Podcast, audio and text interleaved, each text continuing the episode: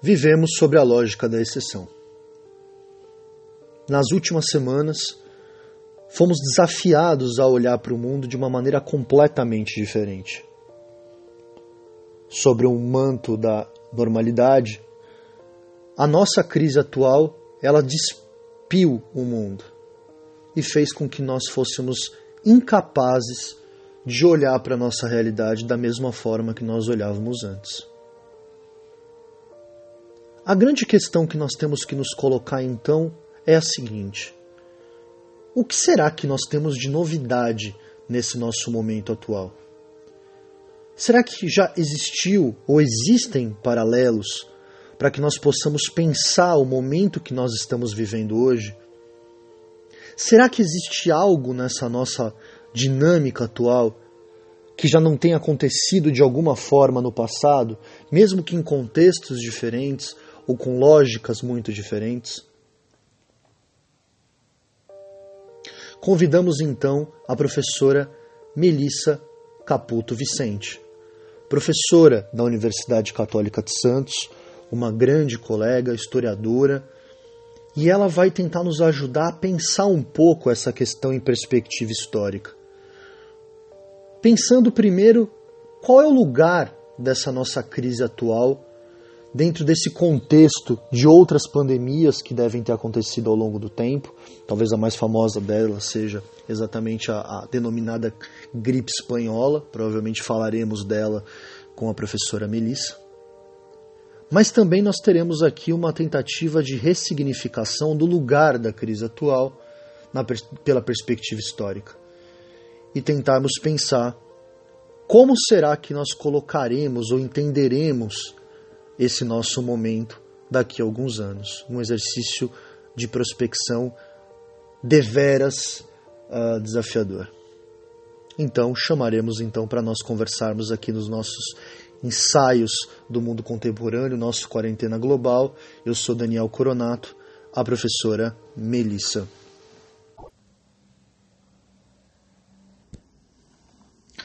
Professora Melissa, como vai? Tudo bem? Tudo bem, e você, Daniel? Tudo certo, uma saudades enorme de você. A gente que tinha um convívio diário tão intenso, né? Esse momento de quarentena, a gente acaba ficando longe dos amigos isso é uma coisa que deixa é. a gente muito chateado. Deixa eu te perguntar, é como, é que, como é que tá essa tua experiência aí na quarentena? O que, que a quarentena mudou na tua vida?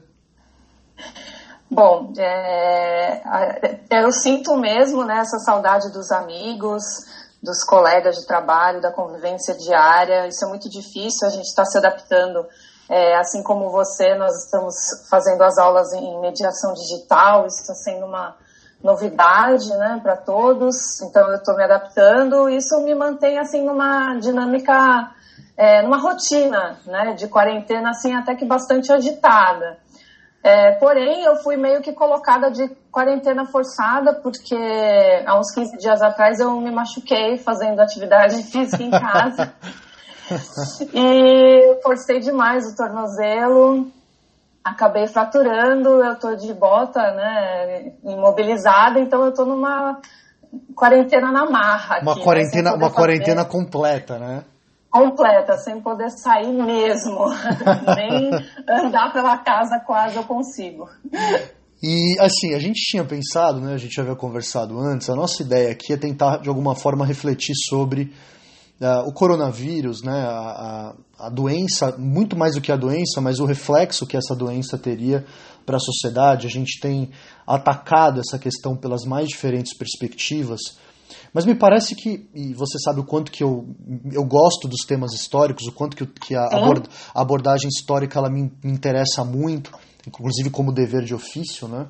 E eu, eu pensei em chamar a gente para conversar um pouco sobre essa questão se a gente podia pensar as pandemias sobre uma perspectiva histórica. Né? É, me parece talvez que a gripe espanhola tenha sido talvez a primeira grande é, pandemia moderna. Eu queria que você falasse um pouco sobre isso, se você pudesse, a gente agradeceria claro. muito. Sim, é, a, a, mais famosa que, que tem se falado muito é a peste negra da Idade Média, né? Porém, claro. a gente não consegue fazer um, um comparativo Uh, a gente comete vários anacronismos, né, tentando comparar a Idade Média com agora essa pandemia do século 21, né? Uh, o próprio Yuval Harari ele fala que nós vamos superar, né, a, a, o coronavírus porque nós, nós conhecemos o inimigo. Então, na, na Idade Média não se sabia exatamente com o que, que eles estavam lidando, né? Porém, a gripe espanhola nós já temos umas aproximações com ah, o que aconteceu de fato, né? Como que o Brasil lidou com essa, com essa epidemia? Aqui nós conseguimos fazer assim alguns paralelos, né? Quase que uma história comparada, uh, porque essa doença ela chegou no Brasil em setembro de 1918, tá? É, e ela recebeu esse nome de gripe espanhola, mas não é porque o vírus começou na Espanha, né? Eles não têm nem noção, os historiadores da, da ciência, eles não conseguem comprovar direito a origem do vírus, né? Alguns dizem que foi na Inglaterra, outros que foi nos Estados. Unidos. É, a movimentação da Primeira Guerra Mundial acabou contribuindo, né, com a disseminação da doença, mas é, é, porque justamente a Espanha era o país neutro, né, na Primeira Guerra e não tinha uma imprensa é, censurada. Então, eles podiam publicar sobre a doença livremente e era justamente a imprensa que mais estava divulgando essa epidemia. E aí começou a se espalhar a influenza espanhola, a influenza espanhola, e ficou, né? Acabou batizada de gripe espanhola. E ela chegou a vir para o Brasil, né? Ela teve um impacto ela, grande no Brasil, não Sim. Teve? Na verdade, a, o que acontece é que os primeiros brasileiros contaminados foram contaminados em Dakar, no Porto. É, foi a, a, missão brasileira de médicos que foi enviada para a Primeira Guerra Mundial, então ela acabou contaminada. Isso a gente tem já notícias nos jornais da época. Foram oito mortos nessa missão pela gripe espanhola, tá?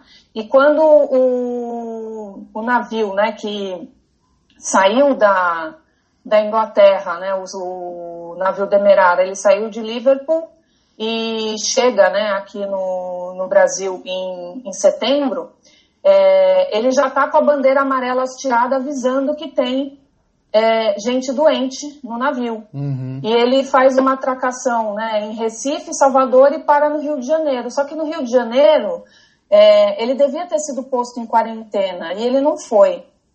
É, eles fizeram, os inspetores fiscais da saúde pública fizeram uma inspeção constataram que o navio estava bem sujo, que estava uma situação bem ruim, mas eles é, permitiram o desembarque né, do, de todos os passageiros. Tudo. Então ele não ficou em quarentena como nós estamos vendo aqui no Porto de Santos, o Costa Fascinosa, que está há dias, semanas já, a, atracado e ninguém, é, só com permissão né, da, da vigilância sanitária, que consegue sair em caso grave para ir para o hospital né? Então, com a doença sendo controlada ali no próprio navio. Então, uhum. é, com isso, a, no Rio de Janeiro já ela foi disseminada rapidamente. E aí o, o, nós tivemos uma disseminação muito, muito grande aqui no Brasil, né? Sim. É, nós tivemos uma. O auge dessa, dessa pandemia foi em outubro, né? Ela começa em setembro, nós começamos a ter as notícias em 15 de setembro, 16 de setembro nos jornais do Rio, da chegada do navio. É, e aí, nós, aí ela começa a se espalhar por São Paulo também, que foi um, um ápice grande. Santos foi bastante é, contaminada pela gripe espanhola. Nós tivemos, é, chegamos a ter casos de 358 pessoas num dia em São Paulo uhum. de, de contaminação da, da influenza, né? E no total, né, o Brasil teve bastante baixa também, né? Essa, essa pandemia, no mundo, a gente não consegue dizer um número certo, né, de, de contaminação. O, no Brasil, nós tivemos 35 mil mortes, aproximadamente. É Só em São Paulo, 5 mil e mais de 5.300 pessoas morreram. A gente está falando mais ou menos de 1918, 1919, isso, mais ou menos, né? Isso, porque em 1919 ela vai ter uma segunda onda em fevereiro. Tá. Ela se, ela se dissemina em dezembro de 1918 e em fevereiro ela volta, justamente por causa desse afrouxamento, né, da, da quarentena. Tá. Houve o mesmo processo que nós estamos vivendo agora, né, de fechamento de comércio, fechamento de serviços públicos, né? O Rio de Janeiro era a capital, então as repartições públicas foram fechadas, o Senado, a Câmara, todos pararam de trabalhar e foi feito um isolamento, né, social para evitar essa disseminação da doença. É, Porém, né, a gente percebe que com o afrouxamento em dezembro, né, em fevereiro volta um novo ciclo da doença, em fevereiro de 1919, que é justamente esse ciclo que vai matar o presidente eleito que não assumiu o segundo mandato, que foi o Rodrigues Alves. Impressionante, né? E os números são, é, apesar de provavelmente esses números eles estarem subdimensionados, definitivamente Sim. a gripe espanhola não foi uma gripezinha, né? Não, não foi uma gripezinha. Inclusive, é... Inclusive, nós não tínhamos um sistema único de saúde, hospitais públicos é, sendo oferecidos para tratar a população. É, houve uma mobilização é, popular mesmo e da iniciativa privada de criarem é, postos, não eram nem hospitais de campanha, eram postos de, de saúde para tentar socorrer os doentes, porque até então era a Santa Casa é, as Santas Casas, né, tanto do Rio de Janeiro como de São Paulo e aqui em Santos, que atendiam né, os, os espanholados, como eles chamavam, né, ah, é, grossamente no, no, período, e algumas é, comunidades também montando esses postos para ajudar né, os enfermos e tentar controlar o avanço da epidemia. A situação era muito grotesca, porque ah, nós tivemos uma, uma, um evento muito similar ao que aconteceu agora no, no Equador, da, da superlotação dos cemitérios, de você não dar conta da, do enterramento, do sepultamento do, dos mortos. No Rio de Janeiro, eles estavam é, a colocar os cadáveres nas ruas também, é, nessa época. E a prefeitura chegou, inclusive, uh, por conta dos coveiros ficarem doentes e não se terem coveiros né, para lidar com os sepultamentos, a, a prefeitura chegou a convocar os presidiários para fazer os sepultamentos e também a, a alistar homens na rua para fazerem os sepultamentos. Eles os homens que a Guarda Civil achava que eram robustos, fortes e podiam ajudar, eles eram meio que forçados a trabalhar no, no sepultamento do, dos mortos. Passavam, é, não, não, tinha nem mais carro público para fazer esse leve trás, né, do, das pessoas que morreram. Então eles usavam todo tipo de carro, carroça, é, empilhando os mortos para os cemitérios.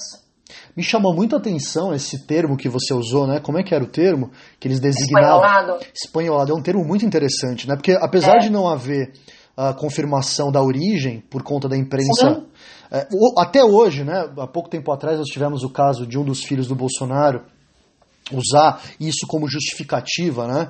Que as pessoas se designavam a gripe espanhola e não necessariamente isso era racismo.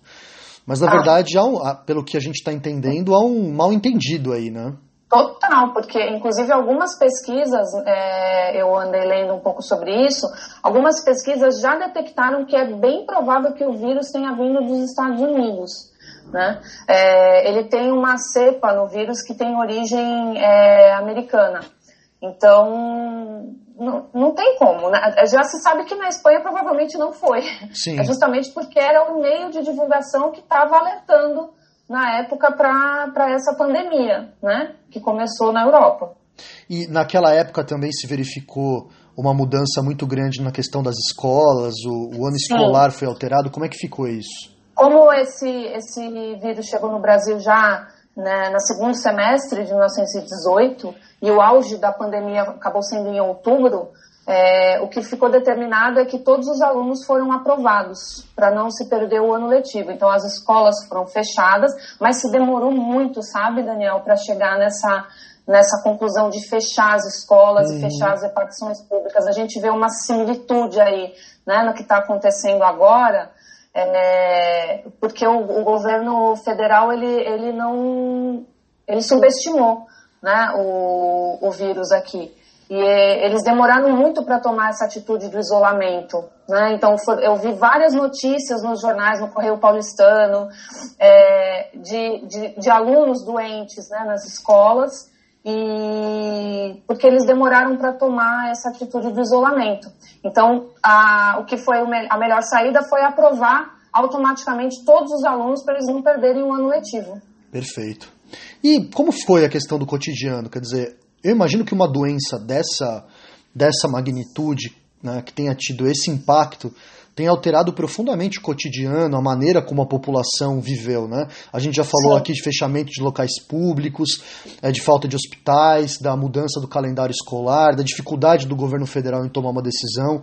Mas, para além disso, teve mais alguma grande alteração na, na, na maneira como as pessoas é, viveram naqueles anos em que a gripe estava por aqui? Sim.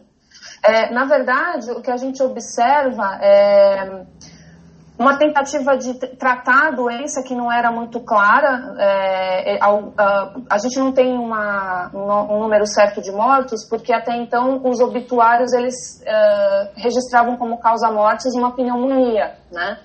Então não se, não se dizia ainda que era a influenza espanhola, né? O H1N1 aí no caso. E por isso que é, não se dá para confirmar se são esses números mesmos de mortos, né? Nós temos números entre os historiadores no mundo, né, que variam de 17 milhões que morreram, 50 milhões, chegando até a 100 milhões de mortos. Uhum. Então, justamente por né? causa desse, desse, erro aí, na, ou dessa, desse possível engano na hora de, de se é, determinar a causa mortes. E as pessoas não tinham um, uma maneira de tratar. O que nós víamos é que Uh, a canja de galinha era extremamente disseminada nos jornais, era recomendada pelos governos, é, prefeituras, para que as pessoas consumissem a, a, canja. Tanto é que o preço do frango aumenta nesse período, o preço do frango e dos ovos. É, aumenta e eles desaparecem também. Nós houve também um, um período bastante forte de. Nós tivemos uma crise econômica, uma recessão, uma escassez de alimentos também grave por conta disso, né, por conta das baixas que a, a gripe causou.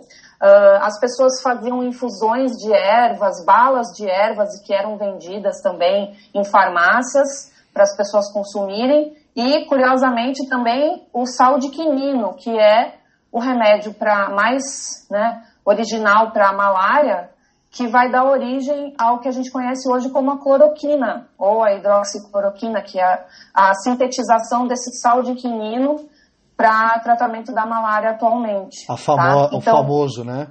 O, isso, hoje só se fala dele. Quinino, ele era bastante divulgado também para ser é, utilizado contra a gripe. Uhum. Mas o que era mais popular é que no interior de São Paulo era vendido um xarope né, de limão, alho e mel para tratar né, da, da gripe e eles misturavam esse xarope com cachaça. Por causa dessa crença, né, de que uma bebida alcoólica vai né, ajudar a expurgar o vírus. Nós tivemos aí o presidente, o presidente é, foi o da Hungria que disse que tomando vodka é, melhorava, né, a, a, o, o, coronavírus, né, que tinha que beber bastante vodka. Então, essa crença ela é meio tradicional, né? claro. né? O álcool, então, o álcool mata, né? Isso, então, e, essa, e esse xarope aí misturado, ele vai acabar evoluindo para caipirinha, né? A caipirinha, ela surgiu por causa da gripe espanhola, a nossa bebida tradicional, né? É, é uma variação do xarope contra a gripe. E eu imagino que deve ter acontecido, porque hoje, claro, você pode falar da influência das redes sociais pelo excesso é. de informações. Mas na época você tinha exatamente o fenômeno, só que ao contrário, você tinha o déficit de informações. Deve ter Exato. acontecido uma quantidade gigantesca de boatos, né? A boataria deve ter corrido solta. Sim, inclusive a, nós tínhamos a, duas questões. No Rio de Janeiro, a questão do chá da meia-noite, que, que era um boato que foi disseminado, não, tem, não se tem comprovação disso. É, o chá da meia-noite parece que era uma bebida que se davam nos hospitais para aqueles casos já moribundos, aquelas pessoas que não iam é, se recuperar. E parece que as enfermeiras faziam essa infusão e davam para essas pessoas para elas morrerem mais rápido e liberarem leitos para outros que precisavam, né? Então tinha esse boato, né? Uma eutanásia também, da época. Isso, e também uma, o, no Rio de Janeiro eles achavam que os alemães tinham envenenado as caixas d'água e aí por isso que veio o vírus também. também rolou esse, esse boato de que os alemães jogaram o vírus na, envenenando as caixas d'água do, do rio. É, é, um absurdo, né? Mas obviamente que se distribu... né, esses boatos eles corriam solto e o chá da meia-noite virou bloco de carnaval no carnaval de 1919 do Rio. Né? Tinha um bloco chamado Chá da Meia-Noite, um bloco chamado Caipirinha. Então, essas marchinhas vieram assim com força total, né? Depois do que acabou a, pandemia, a primeira leva da pandemia, né? E quais foram as consequências da gripe espanhola? Imagino que isso tenha alterado bastante da política, da lógica social da região do Brasil, né? Você chegou a comentar, inclusive, de uma crise econômica uh, nesse período. Teve alguma sim. relação com a gripe espanhola? Imagino que sim. Sim. Bom, primeiro que a, a questão sanitária foi uma questão assim prioritária que a gripe trouxe, né? Mesmo que com nós estamos no início do século XX, aí nós começamos uma reforma, né, urbanística, final do século XIX, início do XX, né? Nós estamos no auge aí dessas reformas urbanísticas sanitaristas nas cidades, mas eles viram que só isso não era o suficiente, né, para evitar uma pandemia, como no caso da, da influenza, né. É, isso foi uma questão importante porque fez com que se repensassem a, a organização da, dos centros urbanos, né, é, uma preocupação né, é, com a circulação da, da cidade, os, a, as habitações, né, como que elas é, eram distribuídas, é, porque justamente os cemitérios as pessoas conseguiam sentir o, o, cheiro no ar, né? Por causa do acúmulo de, de pessoas que não conseguiam enterrar, né? Então isso foi um, um problema sério. É, nós tivemos também é, questões econômicas, né? Aqui o, o, o, Porto acaba sofrendo, né? O Porto de Santos com é, a, a, falta, a escassez de alimentos, crise de, de comércio, não, não, as encomendas não chegavam, né, de, principalmente para o interior de São Paulo, os alimentos não chegavam por conta dessa da, da cidade aqui está super infectada também, estava no nível de São Paulo, né, o, uhum. o, a epidemia aqui em Santos. Então nós, nós tivemos aí um, um, um problema tal qual nós estamos vivenciando agora, né? Não sei se dá para fazer alguma relação, mas pouco tempo depois a República vai cair, né? A gente está falando de 1919, 10 anos depois, é, talvez isso tenha sido um dos fatores, inclusive, que, que se conspiraram, pelo menos, para tirar um Sim. pouco da legitimidade do regime. Essa dificuldade do regime em dar conta dessa, desse desafio que foi a gripe espanhola. Sim, uh, nós, é, nós temos uma uma questão importante aí, né, que nós estamos na, é uma jovem república, né, nós estamos falando aí do período que a gente entende como república velha, né, ou a primeira república, a primeira fase da república, e são os primeiros presidentes é, civis, né, é, pós proclamação da república que estão lidando, né, com, com essa questão da pandemia e, e aí logo depois nós vamos ter é, o golpe em 1930, é, justamente é o mesmo debate, né? Até que ponto essa, essa democracia ela é útil, né? Ela serve, é, atende a população ou não, né? Interessante falar disso porque nós, nessa época, em 1918, houve uma eleição, né? É, para o Senado em 1918 e eram 36 mil eleitores que poderiam votar, né? Que estavam cadastrados para votar.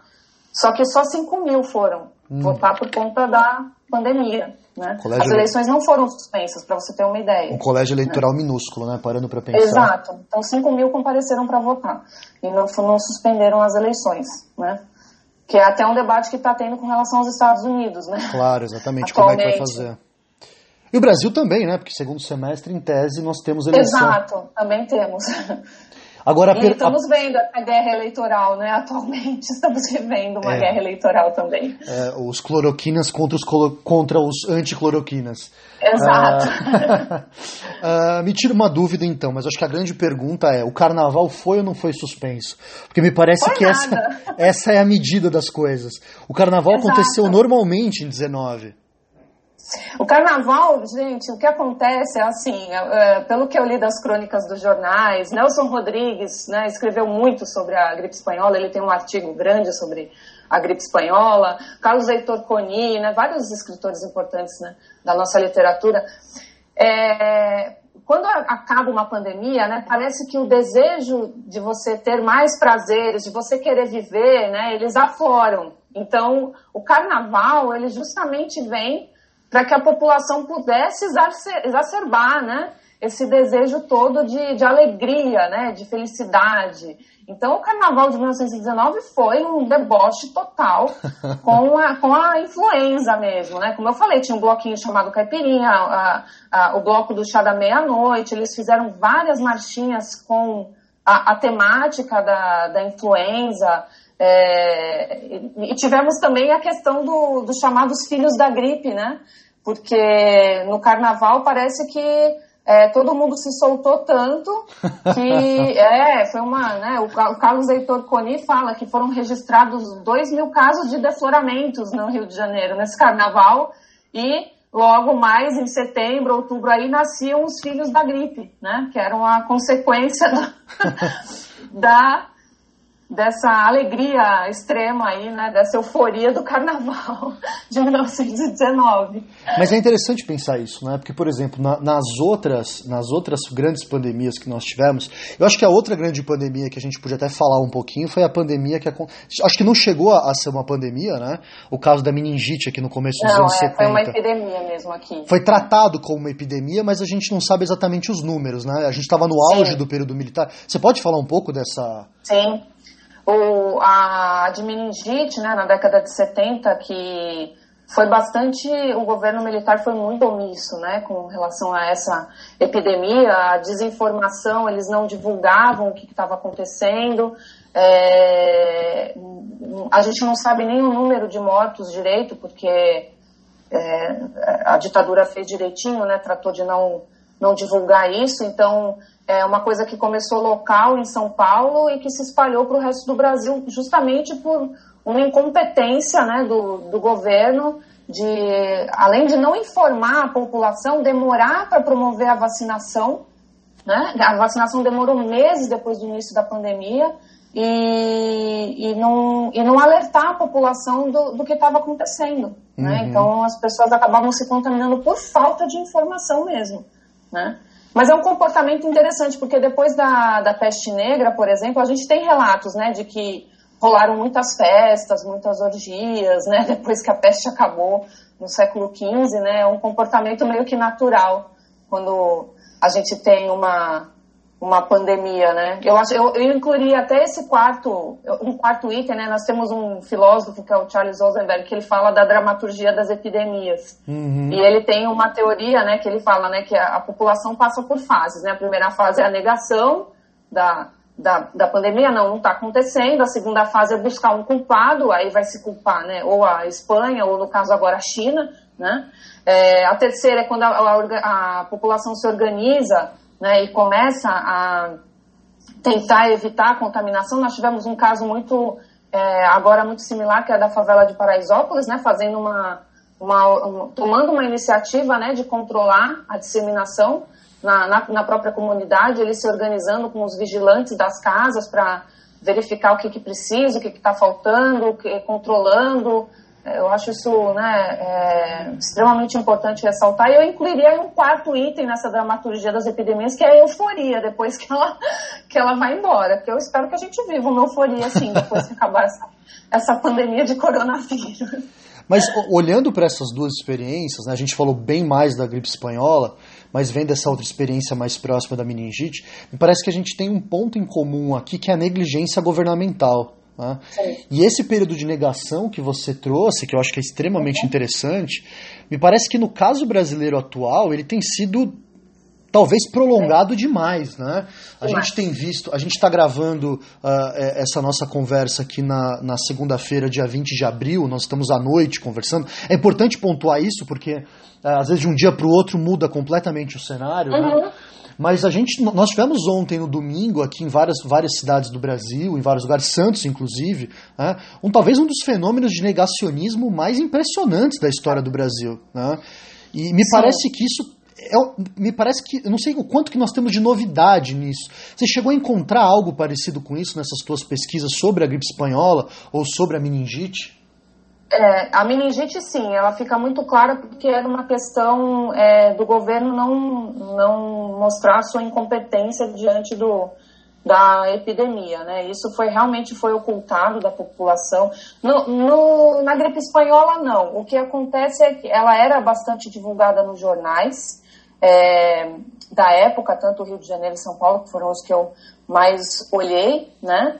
É, porém, é, ela não era, a gripe espanhola não era tratada como uma gripezinha, né? Mas é, eles também não sabiam como lidar com a doença, porque era um vírus é, relativamente novo. Aliás, até as primeiras décadas do, do século XIX, né? É, qualquer centro de pesquisa da Europa é, eles não conheciam a gripe, ela não era muito estudada, né? Ela não era muito, ela não tinha muita atenção da, da medicina, né? Então, é, do mesmo jeito que a gente não sabe lidar com o Covid-19 agora, né? Nós estamos é, tateando aí a ciência está buscando qual é o melhor tratamento, o que fazer, o que não fazer. No início do século passado também, né? Houve essa essa questão, mas não no sentido de, de omitir ou de é, negar né, a, a, existência do vírus, como a gente viu na ditadura, né, no, no, regime militar, com a questão da meningite. E agora me parece que a gente tem um Brasil dividido, né? É, nós temos um grupo dos quatro, né, que são os quatro presidentes que negam a existência do vírus, né, que é uma minoria frente né, ao que o mundo está enfrentando. Porém, no Brasil eu vejo assim, uh, eu vejo pela minha cidade, né, que nós tivemos aqui manifestação ontem, as pessoas na rua é, pedindo né, a volta do AI-5, é, buzinando no carro, enfim, que, que, que é um atraso né, para a ciência. E eu acho que a gente só compara isso com o período da Inquisição, né? Onde é. se queimaram livros ou o próprio nazismo, né? E a própria lógica, né? Muitas vezes essas manifestações que estão acontecendo hoje, o, mesmo, o mesmo ator, o mesmo sujeito que pede a volta do AI-5, a volta da ditadura, o fechamento do Congresso, é o mesmo sujeito que fica contra um policial quando ele. Uhum. É, ele se coloca contra o direito de ir e vir. Então a gente está. Porque, obviamente, aí a gente pode até discutir um pouco isso. Se você for pegar o Agamben, se você for pegar o próprio uhum. Foucault, toda essa tradução que vai pensar biopolítica, Uh, esses, esses, autores eles vão olhar para essa dinâmica da, da violência policial em momentos de exceção e vão fazer problematizações.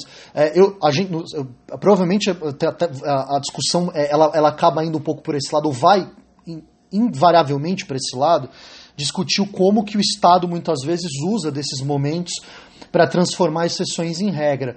Mas ao mesmo tempo, o outro lado é verdade, quer dizer, a negligência completa do aparelho de Estado gera um acúmulo de mortos, né?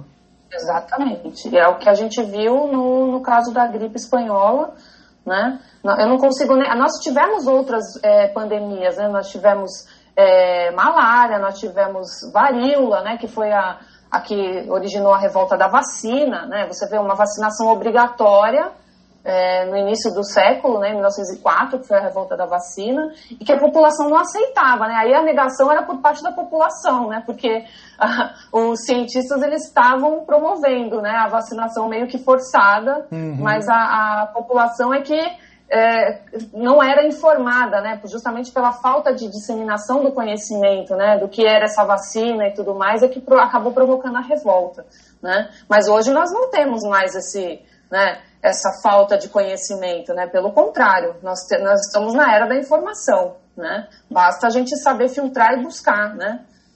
É, parece que a, são contextos, assim, tem muitas similaridades, mas são contextos muito diferentes, não? Sim. sim. E, e, aí, a, talvez a pergunta que norteia aqui o nosso debate, né? Talvez a, a pergunta mais importante: qual é o lugar que você imagina que nós teremos para essa crise atual? Você consegue fazer. Me parece que você já tem um palpite de que pode ser que nós tenhamos uma grande euforia depois disso, né? É. E um momento de explosão dessa euforia. Aqui, pelo que a história mostra, né? Vem, vem um período de euforia depois de uma pandemia assim, dessa magnitude. Porém, é, a gente está falando muito do novo normal, né?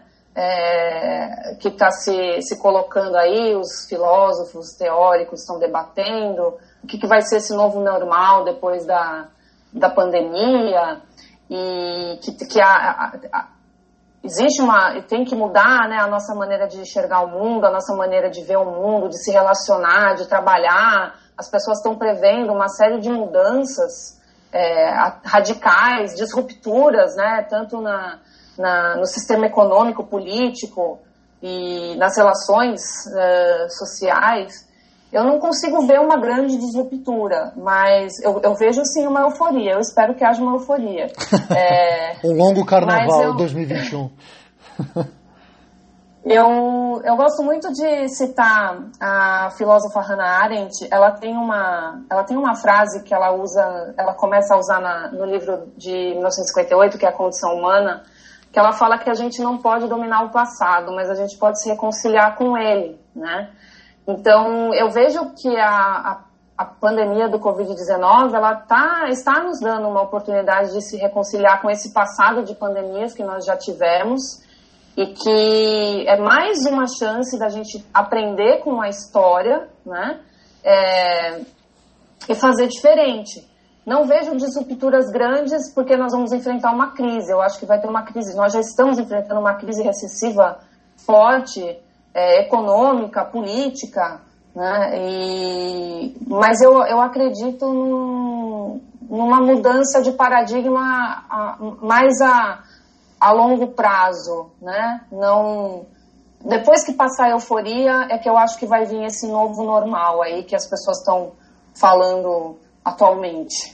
E aí eu queria só colocar uma última questão, quer dizer, você é, imagina talvez que esse novo normal que você está chamando, que me parece ser uma exceção, né? Quer dizer, essa, essa lógica de Estado repressivo e Estado vigilante, essa nova dinâmica uhum. das relações sociais, será que ela também não vai ser capaz, inclusive, de, so, de sobrepor essa euforia inicial? Porque é muito estranho a gente imaginar que vai ter um dia que tudo vai abrir, né? Ah, tem pessoas que estão sonhando com o dia que a quarentena vai acabar e as pessoas vão voltar para é, rua. que vai ser de uma hora para outra, vai todo mundo sair na rua como se fosse, né? Como se nada tivesse é... acontecido. É, como se, ou como se fosse, sei lá, o fim da guerra, né? Ah, é, decretaram o fim da guerra e vai todo mundo para rua comemorar, né? Exato. Eu não sei se é, se é exatamente por aí, porque não vejo dessa forma. Eu vejo uma abertura gradual, como tem acontecido em outros países, o caso do Japão, da Coreia, é, a própria China, né? É, eu vejo uma abertura gradual e mas é, talvez esse estado de exceção, fazendo uma reflexão aqui, ele possa oprimir esse meu estado de euforia que eu estou achando que virá, né? Voto para um carnaval de 2001 extremamente animado. Não é? Uma reedição do carnaval de 19, claro, por que não? Professora Melissa, eu agradeço demais, a, a presença foi extremamente elucidador. Tenho a impressão que quem nos, nos acompanhou até aqui teve várias ideias sobre o que está acontecendo. Dá para fazer um milhão de paralelos possíveis. A gente poderia ficar uhum. conversando aqui pelo menos mais uma ou duas horas. Agradeço uhum. demais pela, pela presença e muito obrigado. Imagina, eu que agradeço, Daniel, o convite. Foi um prazer participar do podcast. Queria parabenizar pela iniciativa acho tão importante, né, essa, esse laço que a gente consegue fazer também com os nossos estudantes, apesar de estarmos distantes, e com aqueles que quiserem nos ouvir e, e, e quem sabe ter um alento aí nesses dias de quarentena. Muito obrigada pelo convite. Até a